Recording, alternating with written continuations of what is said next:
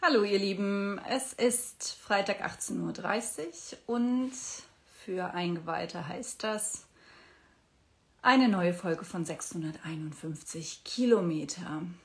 Die, die schon länger dabei sind, wissen, dass einer von uns beiden beginnt, in diesem Fall ich, und dass sich innerhalb kürzester Zeit, es kann sich nur um Sekunden handeln, der zweite Teil dazu schaltet. Darauf warte ich jetzt. Und das wird, aha, ich sehe es wenigstens schon dabei. Denn was wäre Europa ohne ihn? Was wäre 600 Meter ohne ihn? Und es kommt jetzt 3, 2, 1. Michael Roth, hi. Es hat geklappt. Hallo, schönen guten Abend. Schön, dich zu sehen. Das ist jetzt wieder das berühmte Bild, an dem ich erkenne, dass du zu Hause bist. Korrekt. Von Und deiner Freundin gemalt. Nein, das ist Ach, auch sehr europäisch. Das ist eine, meine erste große Liebe gewesen. Oh. Ein ähm, nicht ganz ähm, schlechter Maler aus Spanien. Hm. Das ist aber schön, dass du das ist der heilige, Ist der heilige Sebastian hinter mir. Man sieht nur den unteren Teil. Gut, das nächste Mal zeigst du ihn in einer anderen Einstellung ein bisschen größer. Ja, gut. aber wir wollen ja heute über Europa reden, insofern passt das eigentlich ganz gut. Insofern passt es ganz gut. Ich muss dir aber vorher noch schnell was erzählen, ehe ich es nachher vergesse. Wir haben nämlich den ganzen Nachmittag damit verbracht, zu versuchen, so etwas Banales zu tun, wie ein Fahrrad zu kaufen. Mein wundervoller Mann ist ja Niederländer und hat so ein olles Fahrrad, fährt eigentlich gar nicht so gerne Fahrrad, wie Niederländer das sonst tun. Der läuft ja sonst, aber seine Knie sind, oder sein eines Knie ist wirklich jetzt total kaputt. Dann hat er gesagt, er muss jetzt statt Laufen lieber Fahrrad fahren. Wir sind durch fünf Läden gefahren in Trier und Umgebung. Es gibt keine Fahrräder mehr. Es ist unglaublich. Also erstens kaufen die Leute alle nur noch E-Bikes, das wollten wir nicht. Und also es gibt schon mal fast keine normalen Fahrräder mehr und äh, die, die es geben könnte, die können nicht produziert werden, weil ähm, die Teile fehlen, die zum Teil aus Japan kommen. Und Japan hat ja drei Monate wirklich super harten Lockdown gemacht. Also die ganzen Schaltungen und sowas, es ist einfach nichts da. Und mhm. am Ende war es so, im fünften Laden, ein ganz alt eingesessenes Trierer Geschäft, es gibt seit 1896. Da habe ich vorher gedacht, oh, rufst du vorher an, weil da kann man so schlecht parken. Der sagt, hm, ich habe eins, das habe ich vor zehn Minuten angefangen aus der Kiste zu nehmen. Sie können gerne vorbeikommen. Und genau das haben wir jetzt gekauft. Ich, ich dachte, ich werde nicht mehr. Glückwunsch. Äh, auch diese Erfahrung haben wir gemacht. Ähm, ich bin so glücklich und ausnahmsweise mal so strategisch klug gewesen und habe im vergangenen Jahr bereits im März mir ein neues Fahrrad gekauft. Ähm, Mit oder ohne? Äh, ein E-Bike ähm, ich bin ein ganz großer Fan davon. Ich fahre nämlich überhaupt nicht gerne Fahrrad. Wir sind ja hier Mittelgebirgslandschaft und äh, wir wohnen hier auch am Hang. Das heißt, wenn ich das Fahrrad mal nutze, um auch mal einen dienstlichen Termin wahrzunehmen, so mit Anzug, vielleicht sogar mit Krawatte, dann bräuchte ich danach sofort eine Dusche. Das funktioniert also nicht. Und da hilft mir das E-Bike. Ähm, und man fährt einfach längere Strecken du gehst entspannter ran und du musst das Ding ja auch nicht einschalten. Viele fragen mich dann immer, ist das nicht was für alte Leute? Ihr Lieben da draußen, die ihr keine Ahnung von E-Bikes habt, es ist kein Mofa, sondern es ist, wenn man das möchte, eine Unterstützung. Und wenn ich mal so schätze, Katharina, in 80, 90 Prozent der Fälle schalte ich das eigentlich gar nicht ein. Aber es ist ein super Gerät. Ähm, aber ich weiß äh, von meiner Fahrradhändlerin, ortsansässig, dass es äh, nur wenige Fahrräder gibt. Sie hat glücklicherweise genügend äh, Zubehör gekauft, kann also ihre Reparaturwerkstatt weiterhin auf äh, Vordermann halten. Aber das Problem ist, sind die gebrochenen Lieferketten, auch das eine Folge der Pandemie. Und äh, es gibt ja wenige Gewinnerinnen und Gewinner in dieser Krise. Aber mein Eindruck ist, die Fahrradhändlerinnen und Fahrradhändler gehören dezidiert dazu. Ja, da waren die Auskünfte ein bisschen unterschiedlich, weil die einen sagten, äh, oder die sagten eigentlich, ja, bisher war es super, ähm, aber jetzt, wir haben einfach nichts mehr. Also wir haben zuerst hier in Schweich geguckt bei meinem Händler um die Ecke sozusagen und der sagte, ich kann Ihnen nichts verkaufen, ich habe nichts mehr und ich krieg auch erst Ende Juni wieder was. Also es ist mhm. äh, schon ein bisschen crazy. Und E-Bike, kennst ja meinen Mann, ne? Profisportcoach, äh, das kommt ihm nicht ins Haus und äh, es ist ja auch finanziell immer noch was, wo, wo es ist eine wirkliche Investition. Also ja. das ist noch die zweite Sache. Aber du hast einen hohen, ist mein zweites, du hast einen hohen Wiederverkaufswert. Das Beste mhm. ist ein Freund von mir, der hat ein, äh, glaube ich, acht Jahre altes E-Bike ähm, für einen Betrag verkauft, der nur 300 oder 400 Euro unter dem liegt, den er damals vor acht Jahren bezahlt hat. Okay. Ähm, also es gibt halt einen riesen Markt und viele sagen, wir wollen nicht warten, dann kaufen wir lieber ein gebrauchtes. Und das finde ich auch sehr ja. nachhaltig, dass man dann einfach auch sagen kann, ich mache jemand anderem noch eine Freude. Ja, habe ich gestern auch jemanden getroffen.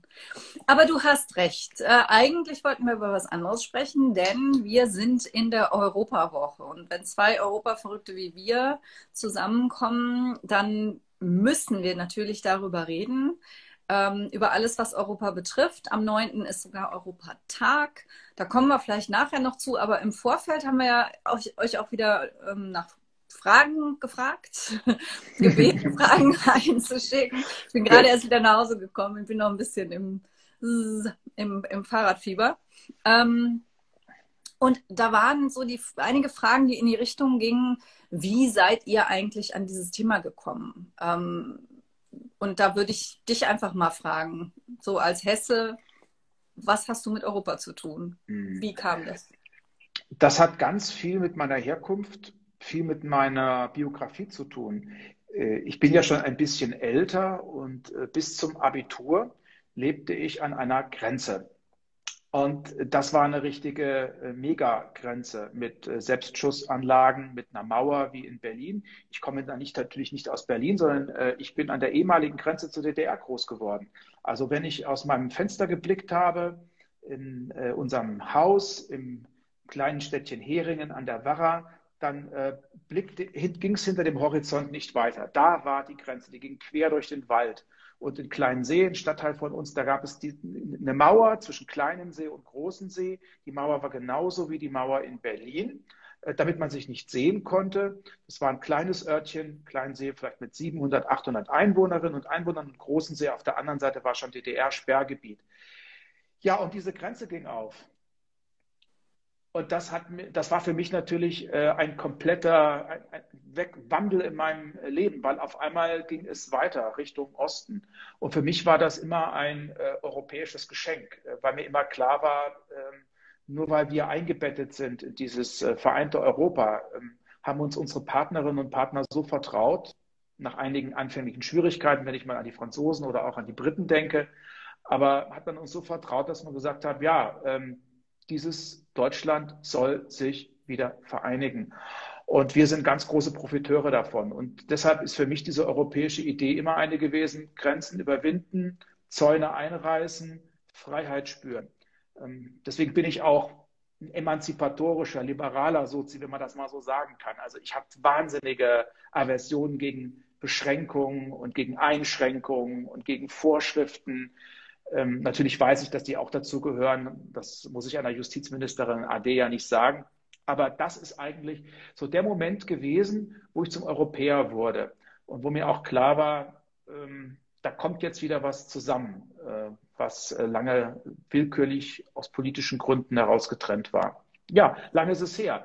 Das war der berühmte November 1989. Da war ich 19 und auf einmal änderte sich mein Leben komplett. Hat das denn zur Folge gehabt, dass du ähm, als europäisch denkender Mensch deinen Blick auch immer besonders in, nach Osten auch gewendet hast, das besonders verfolgt hast? Mhm. Leider gar nicht. Es hängt auch wieder mit meiner Herkunft zusammen. Ich bin so ein klassisches Arbeiterkind. Ich bin nie rausgekommen. Ich nie, bin nie geflogen. Mein erster Flug war wirklich nach dem Abi äh, meine Freundin Manuela, die auch diese wunderbaren Bilder malt, nicht das hinter mir, die äh, lebte damals in den USA und das war meine erste große Reise als Zivildienstleistender. Ich bin nie weg gewesen und dann bin ich natürlich, wie das viele auch arrogante Wessis so an den Tag legen, immer erstmal so Richtung Westen. Ich wollte mal nach Italien, ich wollte mal nach Frankreich, ich wollte mal nach Spanien. Ähm, das waren so meine, meine ersten Erfahrungen. Aber äh, ich war nie so derjenige, die man ja heute selbstverständlich trifft. Und äh, da bin ich auch mal ein bisschen neidisch, die Europa ähm, erleben, indem sie permanent on Tour sind, verschiedene Studienorte haben, sich über die Grenzen hinweg äh, verlieben, äh, auch mal eine Zeit lang irgendwo anders arbeiten. Und ich meine, du stehst ja mit deiner Biografie auch für dieses, für dieses Europa. Du hast verschiedene Herkünfte, du bringst ganz verschiedene kulturelle Prägungen mit. Und ähm, das musste ich mir alles mühsam aneignen, das gebe ich auch gerne zu. Hm, das ist ja auch nichts, wofür man sich schämen muss. Im Gegenteil, finde ich.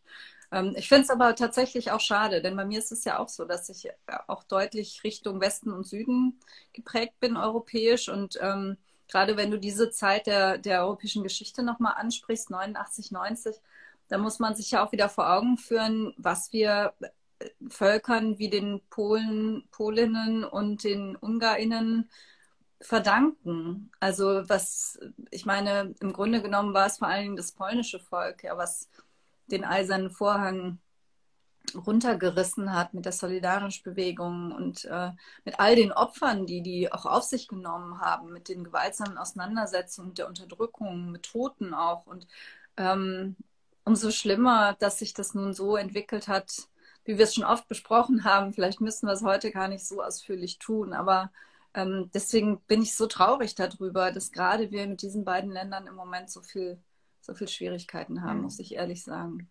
Ein Trost ist vielleicht, Katharina, dass wir keinen Ärger mit den Ländern, sondern glücklicherweise überwiegend nur mit den Regierungen, mit den politischen Mehrheiten haben. Ja. Ansonsten ist es gerade jetzt auch wichtig, äh, dass wir äh, Go East machen, dass wir dorthin reisen, dass wir zivilgesellschaftliche Kontakte aufrechterhalten. Es gibt ja viele wunderbare Menschen in Ungarn, in Polen und andernorts, die sehen das ganz anders. Ähm, die, die wollen keinen Nationalismus, die wollen keinen Populismus. Für die ist äh, Europa nicht nur eine Melkkuh, sondern für die ist Europa nach wie vor ein ganz großer Traum, aber auch ein gelebter Traum. Und ja. äh, die sollten wir nicht vergessen. Absolut. Und ähm, wir hatten ja gestern ähm, virtuellen Landesparteitag bei uns in Rheinland-Pfalz. Glückwunsch. Haben den Landesvorstand, ja, wir haben den Landesvorstand neu gewählt und wir haben ähm, auch den Koalitionsvertrag beschlossen. Äh, denn wir haben ja die Wahl satt gewonnen und haben jetzt die Ampelkoalition, also mit Grünen und FDP erneuert. Ähm, und da war gestern der Tag, wo wir den, den Koalitionsvertrag bestätigt haben, in allen drei Parteien gleichzeitig. Und als ich mir den durchgelesen habe, war ich auch ganz froh, dass das nochmal ähm, noch besonders aufgegriffen wird. Und ich möchte es auch hier nochmal sagen, weil ja viele, die uns auch zuschauen, selber auch kommunal sich in irgendeiner Weise engagieren. Ähm, ich finde es toll, dass, ähm, dass äh, so viele auch Städtepartnerschaften machen und so weiter. Und wir haben mit, äh, mit dem Land Rheinland-Pfalz auch auf der Ebene einige Partnerschaften und äh, das haben wir auch mit, äh, mit einer Region in, in Polen. Und das, das finde ich auch unheimlich ähm, wichtig und, und ich finde, das sollten wir eigentlich auch noch ausbauen.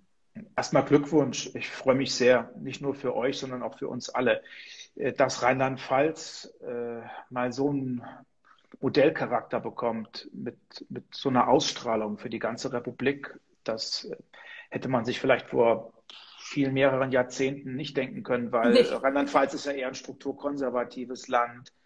Äh, und jetzt so viele Jahre erfolgreiche Sozialdemokratie und ihr zeigt ja irgendwie, dass man es auch gut hinkriegt. Äh, ich denke mir auch, dass ihr euch sicherlich auch mal streitet äh, und dass es auch mal unterschiedliche Wahrnehmungen gibt. Aber ihr werdet immer als Team wahrgenommen und ihr habt äh, eine innovative, erfolgreiche Konstellation. Die Ampel, das scheint ja sehr, sehr gut zu funktionieren. Also ich bin so happy und es zeigt ja auch, dass man in schwierigen Zeiten äh, Ergebn Ergebnisse über 30 Prozent erzielen kann. Das ist ja. in, im Jahr 2021 alles andere als eine Selbstverständlichkeit. Also ihr seid richtige Mutmacherinnen und Mutmacher. Das äh, finde ich großartig. Deswegen habe ich mich so gefreut, dass das alles geklappt hat. Äh, Sabine Betzing, die kenne ich ja auch schon lange, war eine ehemalige Kollegin im Bundestag, wird jetzt Fraktionsvorsitzende. Und der Alex, Alex Schweizer, den ich schon lange kenne, kriegt da jetzt ein Superministerium. Ich habe den Eindruck, ähm, ihr, ihr macht das einfach gut. Eine schöne Mischung aus erfahrenen und neuen Kräften, äh, Männern und Frauen. Ihr hattet ja immer mehr Frauen als Männer, muss man ja auch mal deutlich ja. sagen. Alle Achtung. Also, naja, immer nicht, aber ähm, schon im letzten Kabinett war es so und da war es vor allen Dingen auch keine, keine große ähm, Meldung. Also da wurde einfach das Kabinett vorgestellt und dann mhm. hat, hat, irgendjemand aus den Medien mal festgestellt, gut, das sind ja mehr Frauen als Männer. Und dann äh, hat Malu auch gesagt, ja, das ist halt so, ne? Also was ist, was ist daran so besonders? Ähm, aber was man echt sagen kann bei uns ist, ähm, das hat Malu auch gestern gesagt, Malu ist ja gar nicht Mitglied des Landesvorstandes. Ne? Also sie, ähm, sie, sie ist Ministerpräsidentin, Roger Levens ist unser Landesvorsitzender. Natürlich arbeiten die ganz, ganz, ganz, ganz eng zusammen. Aber äh, sie hat es gestern in ihrer Rede auch nochmal erzählt, dass sie alle davon abgeraten haben, die, äh, die, die gesagt haben, oh, wenn du das machst, ja, wenn du die Partei nicht unter deiner Kontrolle hast, dann geht das total schief, dann fallen die dir in den Rücken. Und sie hat gesagt, nee, wir machen das. Und die arbeiten so vertrauensvoll zusammen. Und das ist tatsächlich, glaube ich, das ähm, somit das Erfolgsgeheimnis bei uns, ähm, dass, dass die Handelnden sich vertrauen und einander vertrauen vor allen Dingen. Und ähm, ja, aber jetzt sind wir ein bisschen weggekommen von, von unserem ursprünglichen Europathema. Wobei ich noch was sagen will, weil ich habe mich auch zu Wort gemeldet gestern auf dem Parteitag. Ähm, und habe äh, dann noch einen Satz in diesem Parteiprogramm hervorgerufen, nämlich äh, hervorgehoben, nämlich dass da drin steht, dass das Land sich bei der Konferenz über die Zukunft Europas aktiv beteiligen will. Und das möchte ich hier loswerden, ehe das untergeht. Ähm, am 9. Mai wird das losgehen. Das wird ein ein mindestens einjähriger Prozess. Die Diskussionen darüber werden sicherlich noch länger gehen ähm, wo sich alle Menschen in Europa einbringen können mit dem, was sie an Europa gut finden, verbesserungsbedürftig finden, ähm, abschaffen wollen, wo sie mehr Europa wollen, weniger Europa wollen. Ähm, und dafür wird es unterschiedliche Tools geben. Es gibt jetzt schon eine digitale Plattform, wo ihr jetzt schon drauf gehen könnt. Ähm, die heißt Futur EU. Ähm, ist ein bisschen sperrig, finde ich. F-U-T-U-R und dann eu.europa.eu. Mm, und da könnt ihr alles reinschreiben, was euch am Herzen liegt und ihr könnt auch eigene Veranstaltungen reinschreiben. Das finde ich auch gut. Also ähm, wenn wir beide, Michael, jetzt zum Beispiel mal eine Veranstaltung zu irgendeinem europäischen Thema machen würden, dann könnten wir es auf dieser Plattform ankündigen und dann könnten Menschen in ganz Europa das sehen und sich daran beteiligen. Also ich würde mich total freuen, wenn möglichst viele von euch ähm, da mitmachen. Ja, das Jetzt. ist eine Einladung an euch, äh, an euch alle, nicht nur an die üblichen Verdächtigen. Und wir bei uns im Auswärtigen Amt, wir machen eine ganze Menge. Ich äh, bin jetzt gerade dabei, organisieren was mit meinem tschechischen Kollegen zusammen. Wir wollen auch grenzüberschreitend tätig werden. Ähm, und natürlich ist Zielgruppe nicht nur, aber vor allem auch junge Menschen, die auch einzuladen. Äh, es war eine verdammt schwere Geburt. Wenn ich irgendwann mal ein Buch schreiben sollte, äh, dann wird das auch ein kleines Kapitel werden, weil es auch zeigt, äh, dass manches erst in allerletzter Sekunde funktioniert. Denn am Sonntag, Katharina hat es gesagt, geht es los mit der Konferenz zur Zukunft Europas. Hybrid nennt man das ja heute. Also ein paar wenige sind in Straßburg, der Rest wird zugeschaltet. Heute, heute, zwei Tage davor, ähm, hat es eine Einigung gegeben, wie die Konferenz aussehen soll, wie groß sie sein soll, wer da eigentlich mitmacht. Das zeigt, es ist nicht ganz einfach, aber ihr habt es in den Händen. Wenn ihr wirklich viele Ideen einbringt und dem Ganzen einen Push gibt und uns auch fordert, dann äh, kann das eine gute Sache werden. Genau.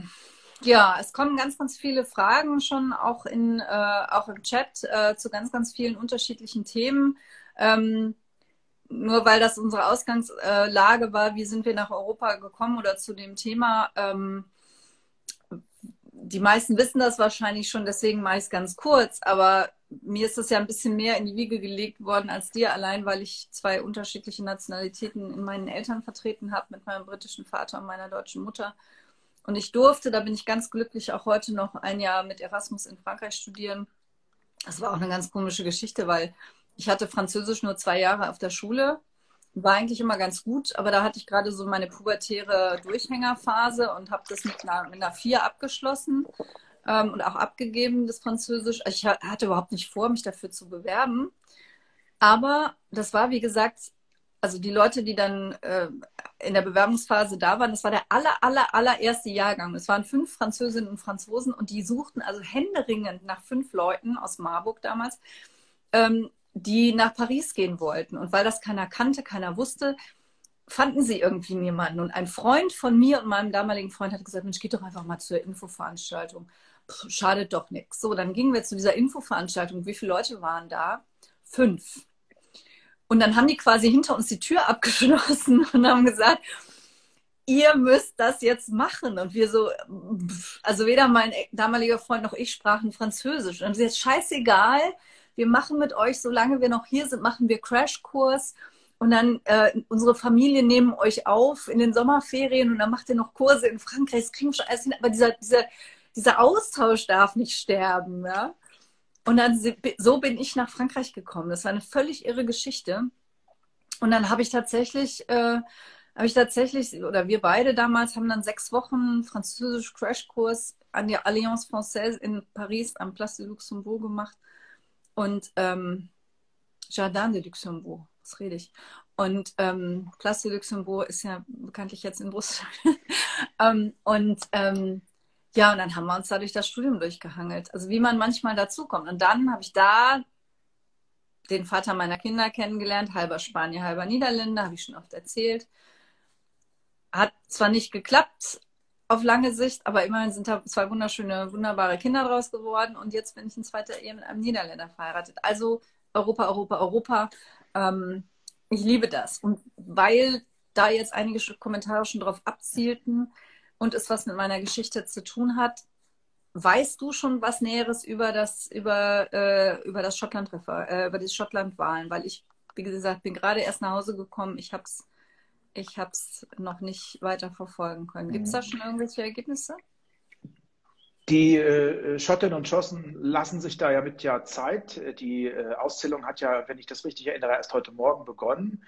Ähm, äh, eine, äh, weil, ich da, weil wir auch danach gefragt wurden, ein Referendum steht ja nicht kurz bevor. Das hat einen ganz einfachen Grund. Über ein Referendum äh, dürfen die Schottinnen und Schotten nicht alleine entscheiden, auch keine schottische Regierung, sondern darüber muss das House of Commons, das britische Parlament, entscheiden. Ähm, das wird nicht ganz einfach, weil natürlich auch angesichts der derzeitigen Lage ähm, die, äh, die, die, die, die britische Regierung sicherlich kein Interesse daran hat, ähm, ein solches Referendum zu ermöglichen. Aber bin mal gespannt. Denn das hat ja schon mal ein Referendum gegeben. Da haben die Schottinnen und Schotten das abgelehnt. Sie wollten im Vereinigten Königreich bleiben. So heißt es ja auch, Vereinigtes Königreich. Ja, und nur jetzt ähm, ist Großbritannien aus der EU ausgestiegen. Und die große Mehrheit, Katharina könnte das besser erzählen als ich, die große Mehrheit der Schottinnen und Schotten sind halt auch leidenschaftliche ähm, Europäerinnen und Europäer und die äh, First Minister, also die Regierungschefin in Schottland, Sturgis, die ich mehrfach getroffen habe, äh, auch in Berlin, ähm, eine tolle, taffe Frau, muss man ganz einfach sagen, hat gesagt, sie will, dass Schottland in der EU bleibt, beziehungsweise wieder in die EU kommt. Und ähm, das hat nun Konsequenzen. Wie überhaupt, ich glaube, wir uns über vieles noch nicht im Klaren sind, was es eigentlich bedeutet, wenn einfach ein Mitgliedsland aussteigt. Da hängt so viel dran. Und meine These war, ist und bleibt, es kommt nichts Gutes bei raus, sondern die Folgen werden schwerwiegend sein für ganz, ganz viele Menschen. Denn ähm, Souveränität, sich loslösen von den vermeintlichen Fesseln in Brüssel, das ist in einer globalisierten Welt nicht mehr als eine hohe Phrase. Aber wir sehen auch schon einige negative Folgen des Brexit. Also nicht nur, dass jetzt Schottland äh, vielleicht auf mittelfristige Sicht wegtreibt vom, vom, und das Vereinigte Königreich auseinanderbrechen könnte. Wir sehen die Gewalt in Nordirland. Ähm, und wir haben jetzt gesehen einen Konflikt äh, um Fischerei. Auch das wurde in den Kommentaren schon angesprochen oder in der, in der Fragefunktion. Ähm, das macht schon Sorgen. Ne? Also ich erinnere mich äh, in den Verhandlungen über den Brexit, dass bei uns die, die französischen Abgeordneten aus verschiedenen Fraktionen sagten, also Fischerei war ja bis zum Schluss eines der am härtesten umkämpften ähm, Themengebiete und die sagten, also wenn wir nicht mit einer, mit einer befriedigenden Lösung kommen, die französischen Fischerinnen und Fischer, mit denen ist echt nicht zu spaßen. Ähm, und das haben wir jetzt gesehen, die Auseinandersetzung um, um die Fischgründe in, in, äh, rund um Jersey, rund um die Kanalinsel Jersey. Ähm, ich, ich war schon ein bisschen erschrocken. Wie, wie hast du das gesehen? Ich habe mir ja fest vorgenommen, Katharina, nicht mehr über den Brexit zu reden, nur noch wenn ich muss oder wenn Katharina Barley mich danach fragt. Ich habe da wirklich einen Schock erlitten. Ähm, wir, der, der Rat der Europaminister und Oberminister ist ja das Forum gewesen, wo wir über den Brexit gesprochen haben und wo auch das Verhandlungsteam mit äh, Michel äh, Barnier immer dann zum Rapport antreten musste. Wir haben uns dann ausgetauscht und auch deutlich gemacht, wo liegen denn möglicherweise Grenzen.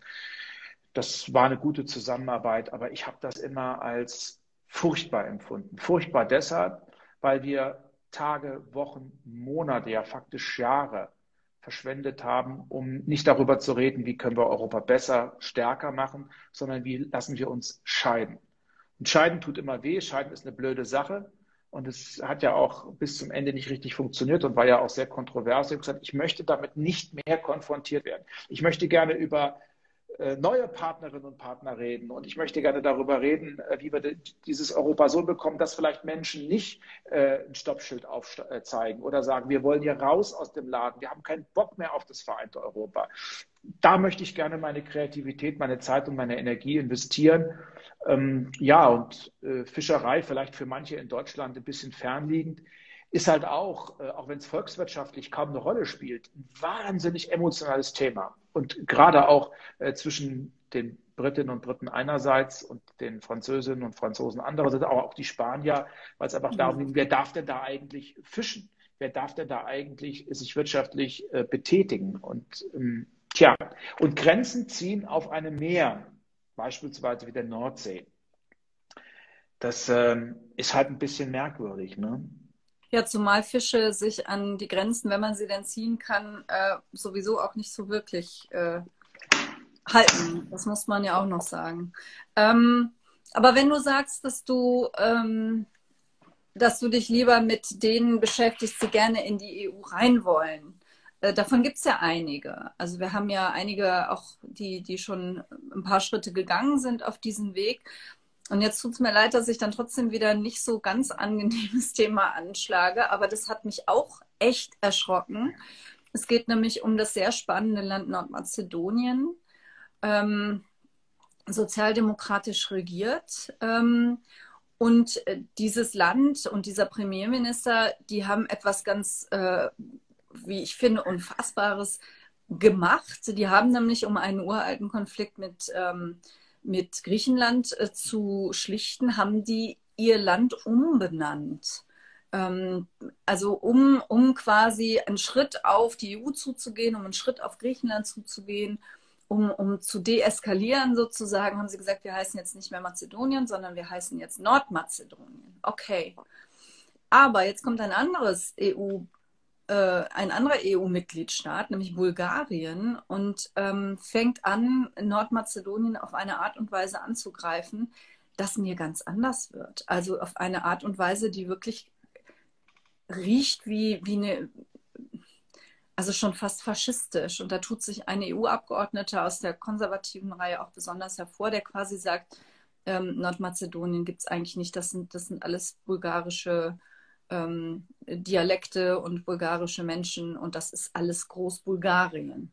Siehst du da einen Krieg aufziehen oder irgendwie eine, eine bewaffnete Auseinandersetzung? Wie, wie siehst du das? Ein Krieg sicherlich nicht. Ähm, aber vielleicht auch das ein Ratschlag um den Europatag herum. Beschäftigt euch mit Geschichte, nicht nur mit Sprachen. Sprachen sind super wichtig, aber man muss immer wissen, worauf Europa äh, gründet. Und Europa gründet sich eben auch auf einem Berg von Millionen von ermordeten Menschen. Das ist Krieg gewesen, ist der Holocaust gewesen, ist der Faschismus, der Nationalsozialismus gewesen.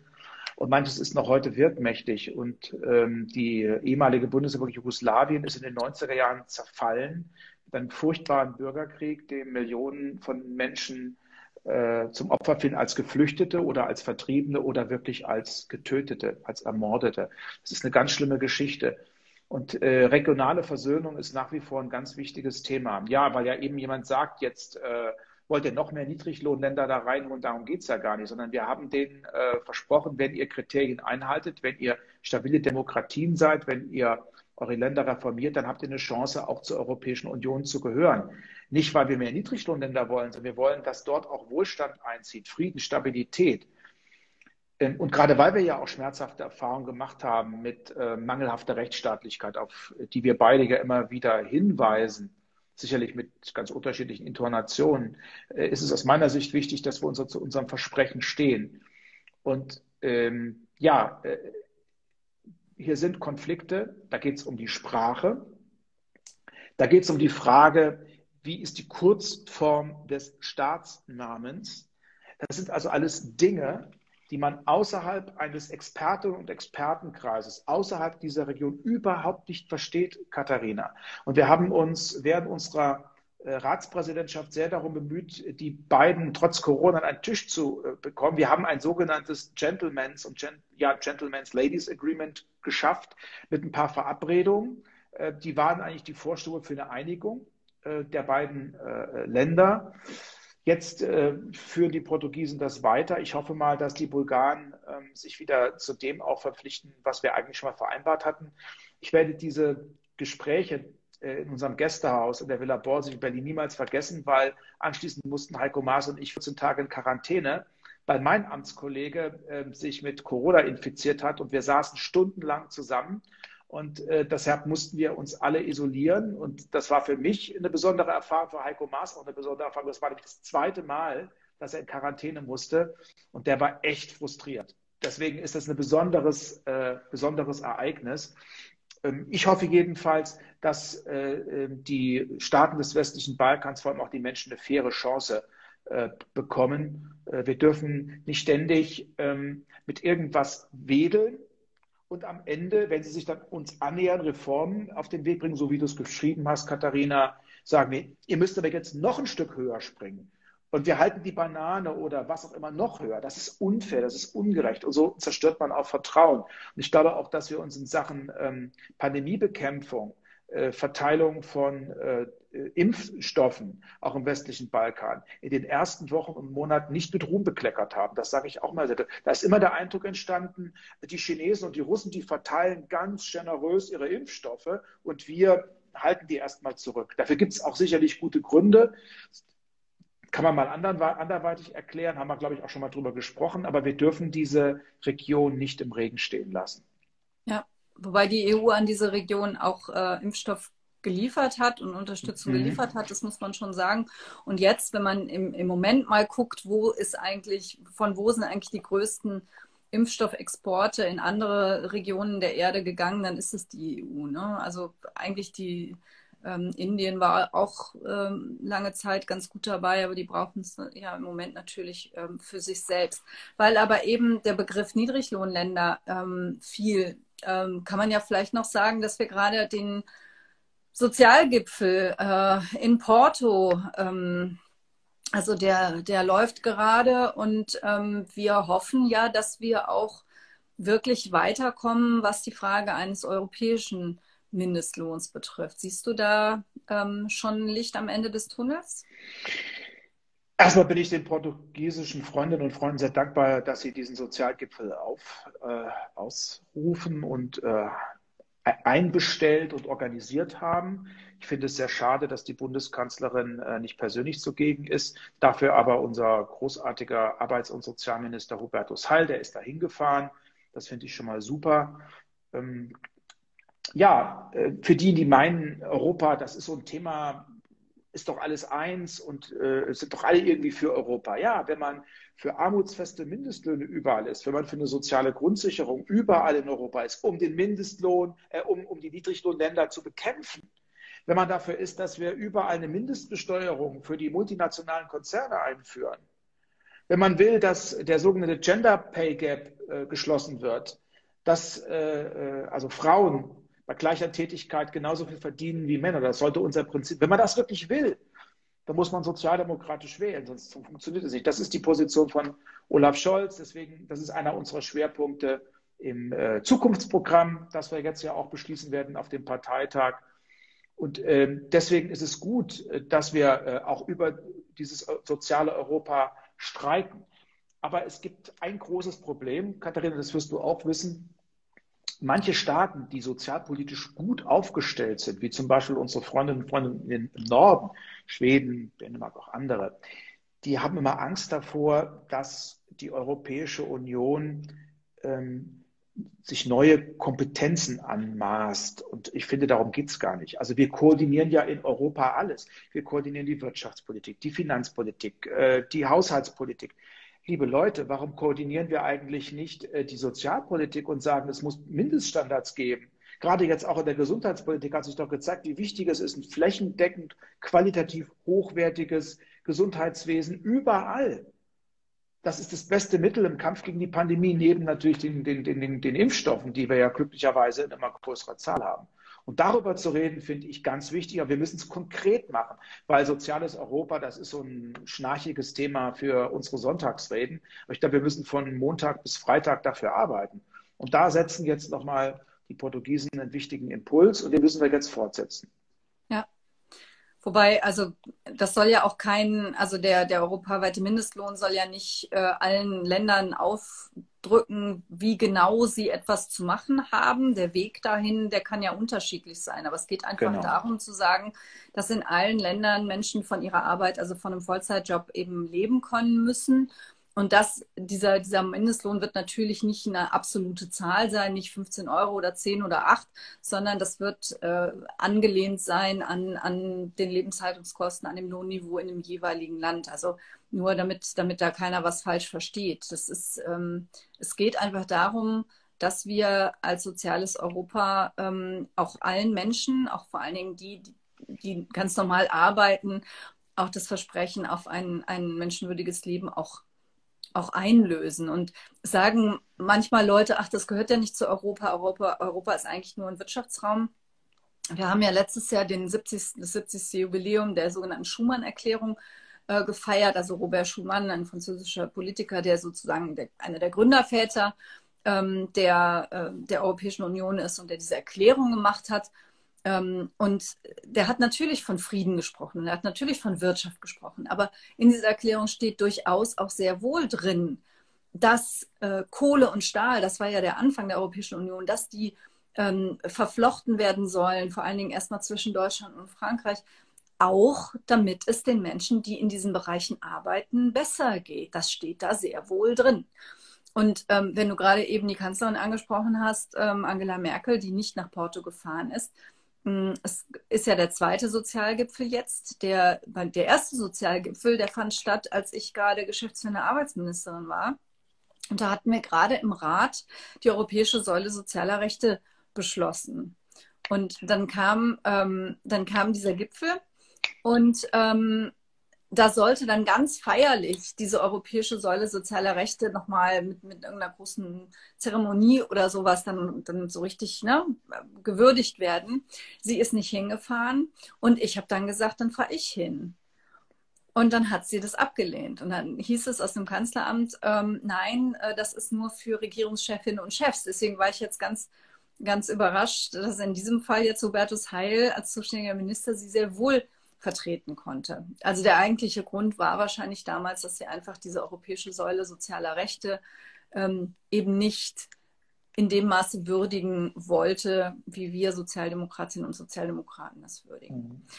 Jetzt würde ich gerne, wenn das für dich okay ist, noch bei was anderem anknüpfen, was du gerade angesprochen hast, nämlich unserem Regierungsprogramm. Ähm, weil ähm, ich finde, da ist was sehr, sehr Gutes gelungen dass nämlich Europa nicht wieder als ein isoliertes Thema vorne oder hinten dran geklemmt ist, sondern dass das wirklich sich durch alle Themen zieht. Das war mir auch ein riesiges Anliegen. Und ich finde, das ist eigentlich gut gelungen. Wir werden ja am 9. am Sonntag ähm, über dieses Programm beraten und beschließen. Ähm, wie findest du gerade die europarechtlichen Ansätze da drin?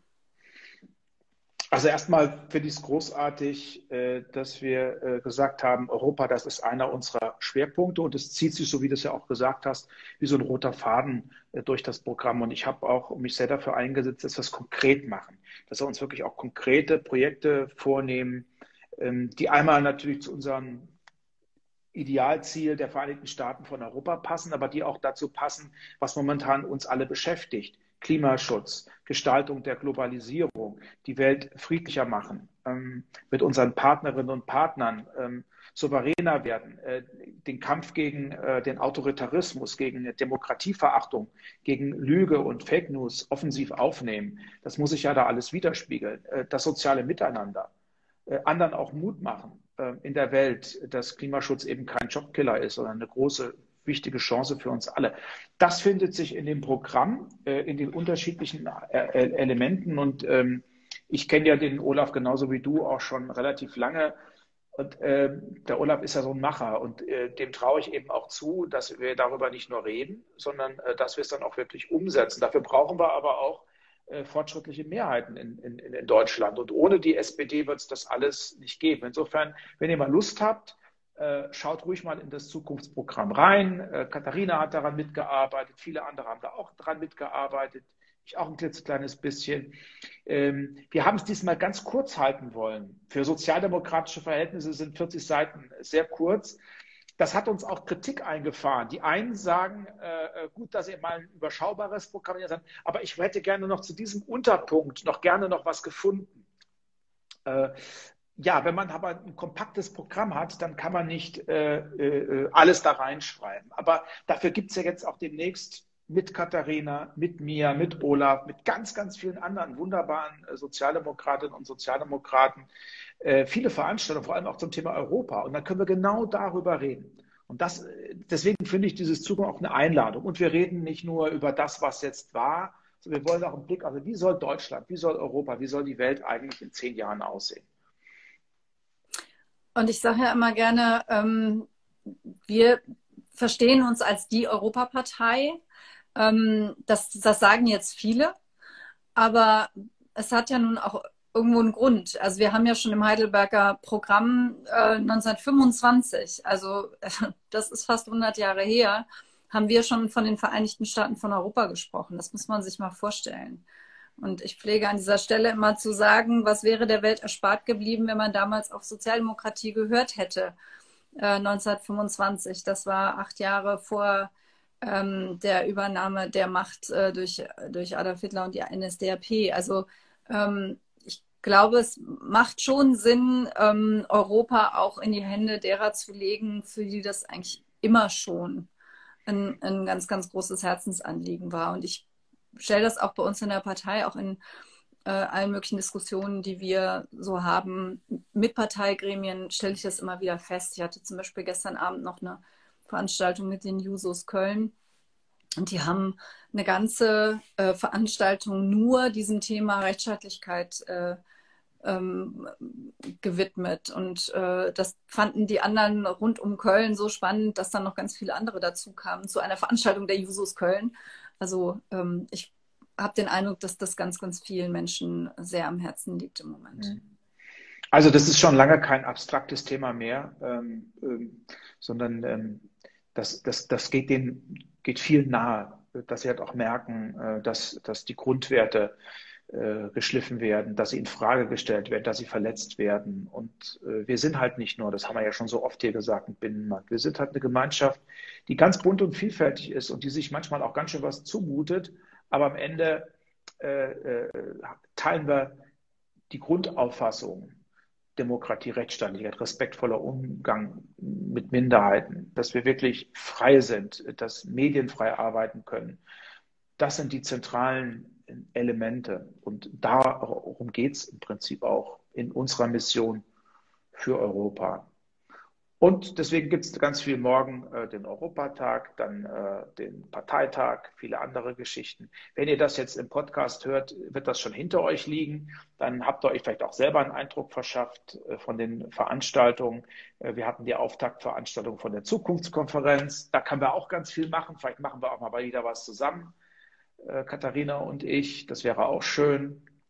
Ja, also ich freue mich eigentlich auf die Zeit, zumal für mich, ich weiß nicht, wie es dir geht, für mich beginnt äh, nächste Woche wieder mein neues, altes Leben. Ich reise das wieder. wollte ich dich nämlich auch fragen. Du bist geimpft und zwar mit Johnson Johnson, wo man nur einen Shot braucht. Also du bist jetzt wirklich ja. bald äh, wieder ganz normal on the, on the, on the road.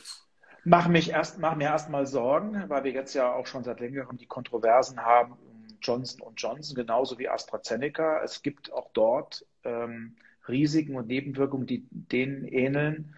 Äh, von AstraZeneca. Trotzdem ist es ein super äh, Wirkstoff. Jetzt äh, habe ich gehört, dass es Überlegungen gibt, ähm, dass man auch diesen Impfstoff nur den Älteren zur Verfügung stellt und nicht den Jüngeren. Mhm. Ähm, das ist eigentlich schade, weil äh, Johnson Johnson, wie gesagt, äh, kann im Kühlschrank äh, verwahrt werden, ähm, kann auch an viele, die jetzt nicht zwei Termine machen können, ähm, ausgegeben werden. Ich hoffe, dass äh, viele dem Beispiel folgen und sich dann auch damit impfen lassen. Es gibt derzeit noch relativ wenig Impfstoff von Johnson Johnson hier, weil ja die Zulassung gestoppt wurde in den USA, bei uns. Äh, aber jetzt läuft's und ich hoffe, dass es funktioniert. Ich bin heute noch ein kleines bisschen schlapp. Ich bin gestern geimpft worden, aber mir geht's ansonsten äh, super. Und nächste Woche ist das erste Mal seit Dezember reise ich wieder nach Brüssel und dann beginnen die Reisen, meine richtigen bilateralen Reisen. Meine letzte war am 12. März äh, vergangenen Jahres nach Den Haag. Und nächste Woche geht es dann äh, nach Spanien, vor allem aber auch nach äh, Lissabon zur portugiesischen Präsidentschaft. Also ich bin mal gespannt, wie das dann so läuft. Aber äh, das zeigt mir, es gibt jetzt wieder physische Veranstaltungen, die es ja wirklich über Monate hinweg faktisch gar nicht gegeben hat. Ich bin auch wirklich gespannt, was dann passiert. Also jetzt äh, wird das, geht das ja in den Köpfen vieler vor. Ähm, das Ende zumindest für einen selber, für die, die schon die erste Impfung haben oder für die, die schon den, Termin, den ersten Termin jedenfalls haben, kommt das ja jetzt so in den Kopf. Und ähm, bei mir ging das so ein bisschen auf und ab. Also ganz am Anfang der Pandemie habe ich gedacht, Mensch, wir können aus dieser, aus dieser ganzen Scheiße, Entschuldigung, wenn ich das so sage, auch, auch echt was lernen und was mitnehmen, so dass wir mehr aufeinander achten und dass wir, dass wir gucken, wie, wie geht es eigentlich unseren Nachbarn und braucht er vielleicht ein bisschen Unterstützung und ähm, dass wir, dass wir zu schätzen wissen, wie wichtig und wie schön das ist, mit Freunden zusammen zu sein oder mit Familie. Und dann kam so eine Phase, wo ich das Gefühl hatte, hm, also vielleicht kommen wir ja aus dieser Pandemie raus und sind alle nur total gefrustet und haben alle Nachholbedarf, was, was Feiern und, und, und ähm, auf die Brause hauen angeht. Und im Moment, wo es für mich jetzt so äh, real wird, ich werde am 1.6. das zweite Mal geimpft, das ist ja jetzt auch irgendwo in Sichtweite, ähm, habe ich die Hoffnung, jedenfalls für mich selbst, dass es so ein bisschen beides ist. Also auf der einen Seite schon echt mit ganz viel Lust wieder reisen und ich möchte auch wieder Zug fahren. Ich hasse dieses ewige Autofahren nach Brüssel, aber ich hab's, ich wollte mich da echt nicht mehr in Züge setzen die letzte Zeit. Ähm, und ich freue mich so darauf, wieder mit Freunden alles zu machen, wie wir alle. Und auf der anderen Seite, glaube ich, wird doch was bleiben. Wertschätzung für das, was man hat und für die Liebe, die man empfindet und zeigen kann und die Umarmungen, die man geben und empfangen kann und so. Das hoffe ich einfach. Also das für mich persönlich glaube ich das und ich bin gespannt, wie es in der Gesellschaft aussieht.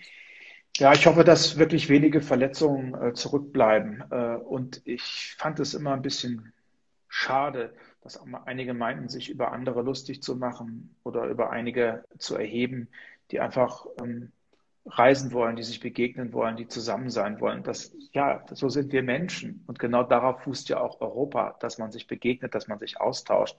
Das war halt jetzt sehr stark eingeschränkt und jetzt besteht die Chance. Und ich weiß, dass nicht alle sich impfen lassen können, noch nicht impfen lassen können, die sich impfen lassen wollen. Aber ich sage es auch nochmal gegenüber denen ungefähr 15, 20 Prozent, die noch skeptisch sind und die sich noch nicht impfen lassen wollen. Bitte denkt noch einmal darüber nach. Ähm, das ist die einzige Möglichkeit, ich kann nur noch mal Katharina zitieren, ich habe es auch schon mal andernorts gesagt, das ist die einzige Chance, nachhaltig aus dieser Scheißsituation rauszukommen. Wirklich. Wir müssen, wir müssen das beenden. Ähm, wir werden sicherlich noch eine längere Zeit auch die Masken tragen, weil wir ja auch nicht ganz ausschließen können, dass es noch ein Minimalrisiko gibt, sich dann doch anzustecken. Das ist aber auch verschmerzbar, wenn wir wieder reisen können, wenn wir wieder zusammen essen gehen können, wenn wir wieder zusammen was trinken gehen können, wenn wir einfach mal wieder, äh, ohne uns ständig rechtfertigen zu müssen, zusammen sind und Gemeinsamkeit erleben können. Das finde ich ganz, ganz wichtig. Ja. Und da, da bin ich jetzt viel zuversichtlicher als noch vor Also mich hat es wirklich runtergezogen und ich freue mich aber, wenn ich jeden Tag sehe, dass ähm, wir ähm, fast eine Million, teilweise sogar über eine Million Menschen am Tag äh, impfen lassen können ich weiß, dass noch viele enttäuscht sind, weil sie noch keinen Termin haben. Ähm, und ich sage den Werbeblock auch nochmal, bitte lasst euch auch mit AstraZeneca äh, impfen. Ich finde, besprecht das mit dem Arzt oder mit der Ärztin. Es gibt sicherlich auch äh, Gruppen, wo es ein bisschen schwieriger ist. Das muss man dann entscheiden, muss man diskutieren. Aber wir haben keine schlechten Impfstoffe. Das sind alles in der EU zugelassene Impfstoffe. Nicht Außer nur BioNTech. Ja, genau. Außer vielleicht der chinesische, aber der ist ja auch nicht zugelassen, weil der ist ja nicht zugelassen. von 50,1 Prozent hat oder so. Der ist also, nicht zugelassen, genauso wenig der russische ist auch noch nicht zugelassen. Ich ja. habe nichts gegen äh, Impfstoffe aus Russland, wenn sie gut sind und wenn sie getestet wurden und wenn sie zugelassen sind. So ist das. Ganz einfach. Ja. Weil Julia gefragt hat, ähm, ich bin ja in, in Belgien geimpft worden. Äh, Im Europäischen Parlament folgen wir den belgischen Regeln. Und ähm, da ist es so, dass ausgelost wird, welchen Impfstoff man bekommt. Und äh, also auch unter uns äh, Abgeordneten kamen da durchaus unterschiedliche Sachen raus. Ich habe äh, BioNTech quasi erwischt, gezogen, wie auch immer. Ähm, habe die erste Impfung hinter mir, hatte so ein bisschen das Gefühl, als hätte ich einen riesenblauen Fleck am Arm für einen Tag. Ähm, aber ansonsten nichts. Also man sah auch nichts. Ähm, ja, und mein Mann wird nächste Woche das erste Mal geimpft, äh, wenn das alles klappt, äh, mit AstraZeneca. Und da bin ich mal gespannt, wie es bei ihm läuft. Ähm, ja, also wir haben, und ich glaube, meine Eltern sind, glaube ich, mit Moderna geimpft worden. Also ich glaube, wir haben so ungefähr alles bei uns in der Familie, wenn ich das richtig im Kopf habe. Ja, also schauen wir mal. Nur Johnson Johnson, das hatten wir nicht. Aber dafür ja, gibt's, soll ja, sollen jetzt 50 Millionen Dosen in die, äh, in die EU kommen, 10 Millionen gehen davon nach Deutschland. Ähm, da, wie gesagt, wegen der ausgesetzten Zulassung dauert es jetzt ein bisschen. Äh, aber das ist halt ein äh, Impfstoff, den du auch gut, ich sag mal so, verbreiten, den du vielleicht in einen sozialen Brennpunkt oder irgendwo hinfährst, wo mhm. noch nicht so viele Menschen sich haben impfen lassen. Du gehst dahin und fragst, wollt ihr euch impfen lassen? Wir können das jetzt gleich machen. Dann hast du nur einen, äh, äh, einen Shot und dann hast du nach 10 bis 14 Tagen dann auch den Zustand, der dann dazu führt, dass du als ähm, befreit gelten kannst äh, von, ja, den, von den Beschränkungen. Ja. Also. 10 äh, Millionen Dosen kriegen wir von Johnson Johnson. Mhm. Das ist ja krass. Das ist mhm. ja ein Achtel unserer Bevölkerung fast. Wow. Ja, das ist eine Menge. Deswegen, wir haben momentan eigentlich, also wir haben genug bestellt. Es gibt keinen Mangel mehr. Ähm, wir haben jetzt äh, äh, April, Mai, äh, so ungefähr Mai, Juni 20 Millionen, also in den beiden Monaten nochmal zusätzlich 20 Millionen Dosen, vielleicht auch noch ein bisschen mehr. Ähm, es wird weiterhin stark natürlich auf BioNTech gesetzt. Moderna hat ja lange keine Rolle gespielt. Jetzt kommt es auch noch dazu. Und ich glaube, äh, wir sollten einfach ein bisschen Hoffnung äh, verbreiten. Ähm, wirklich, das ist nicht nur eine hohle Phrase. Ich weiß, ihr habt das schon so oft gehört da draußen. Es wird besser, es wird wärmer, es wird sonniger, es wird äh, wieder gut werden. Aber jetzt wirklich, ich spüre das. Und ähm, ich lese die ja sonst selten, aber sogar heute die Bildzeitung hat gesagt, es geht aufwärts. Ähm, wir können bald wieder uns begegnen, bald wieder Urlaub machen, bald wieder reisen. Das wünsche ich euch allen. Oder wie Olaf Scholz immer sagt, wir werden sicherlich im Sommer wieder im Biergarten sitzen. Auf da freue ich das. mich so drauf. Gut, ich komme jetzt eher aus einer Weinregion. Ähm, wenn bei uns im Herbst die Weinfeste wieder stattfinden können, ähm, oh, das wird schön. Also da, da freuen sich hier alle drauf. Die Lese ist ja hier immer ein Ereignis. Ähm, ich weiß nicht, ob ich dieses Jahr auch wieder mit in den Weinberg gehe. Und ähm, dann ja, dieser ganze Prozess, da sind wir ja sehr nah dran und ähm, dann wieder ein paar schöne Weinfeste mit gutem Riesling. Jam, jam, jam. Und Kulturveranstaltungen. Wir haben hier die Bad Hersfelder Festspiele, die dann ab 1. Juli ja. stattfinden. Muss ich dich auch unbedingt mal einladen. Das älteste oh ja. und größte Theaterfestival, äh, was es gibt äh, in Deutschland. Ähm, äh, lange Zeit äh, mit der Schirmherrschaft des Bundespräsidenten. Ähm, ich weiß nicht, ob Frank-Walter Steinmeier dieses Jahr uns auch nochmal die Aufwartung macht, aber es gibt viele kleinere, größere Kulturevents, denen drücke ich wirklich die Daumen, dass möglichst viel auch stattfinden kann. Ich glaube, wir nähern uns jetzt so langsam dem Ende. Ähm, genau. Ähm, bei mir kommt dann hoffentlich, wie traditionell, wenn ich im Nordhessischen bin, äh, mein, mein Lieblingsitaliener und bringt was Leckeres vorbei. Äh, wie ist es bei dir? Was kommt bei dir heute Abend? Ähm, also wie gesagt, wir, wir haben ja diese Fahrradladen-Odyssee hinter uns. Insofern müssen wir jetzt mal gucken. Aber Markus Tochter ähm, ist gerade hier und die hat ganz köstliche Heidelbeer-Pancakes gemacht. Oh. Ähm, ich glaube, da werde ich jetzt erstmal vielleicht noch ein bis zwei von nehmen. So ganz kleine, äh, total toll. Und das und, reicht dir? Ähm, Pancakes nein. um ein bisschen Nein, nein, das reicht mir nicht. Aber ähm, mein wundervoller Mann, wenn der, äh, wenn der kocht, dann macht er immer so Kompanieportionen und sein, sein, sein Husarenstück sozusagen, sein, sein allerbestes äh, Gericht ist jede Form von Risotto. Und er hat gestern so ein herrliches mit, mit, mit viel Schärfe und ähm, so veganer Merguez, weißt du, so einer, so einer scharfen Wurst ähm, und, und ähm, Gemüse, super, super lecker. Davon war noch eine ganze Menge übrig. Ich glaube, das wird es für mich. Gut, ich hatte vergangenen Samstag äh, seit langem mal wieder eine, ein Risotto gemacht, ein Spargelrisotto. Mm. Spargel mit auf dreierlei Weise, äh, einmal knusprig gebraten, einmal so als Mousse dann so richtig da rein und äh, dann so mit, mit gekocht äh, als Stücke. Äh, ich fand es ganz lecker. Ähm, hier zu Hause fanden es auch alle anderen äh, ganz lecker. Ähm, bin nicht so äh, erprobt beim Risotto, deswegen ähm, wünsche ich dir einen guten Appetit, wenn du es aber, weil ich nicht weiß, wie es beim zweiten Mal schmeckt. Ähm, Immer noch besser. Wirklich? Also ich finde ah, okay. nur, mh, beim zweiten Mal, das ist so ein Gericht, was durch Aufwärmen noch besser wird.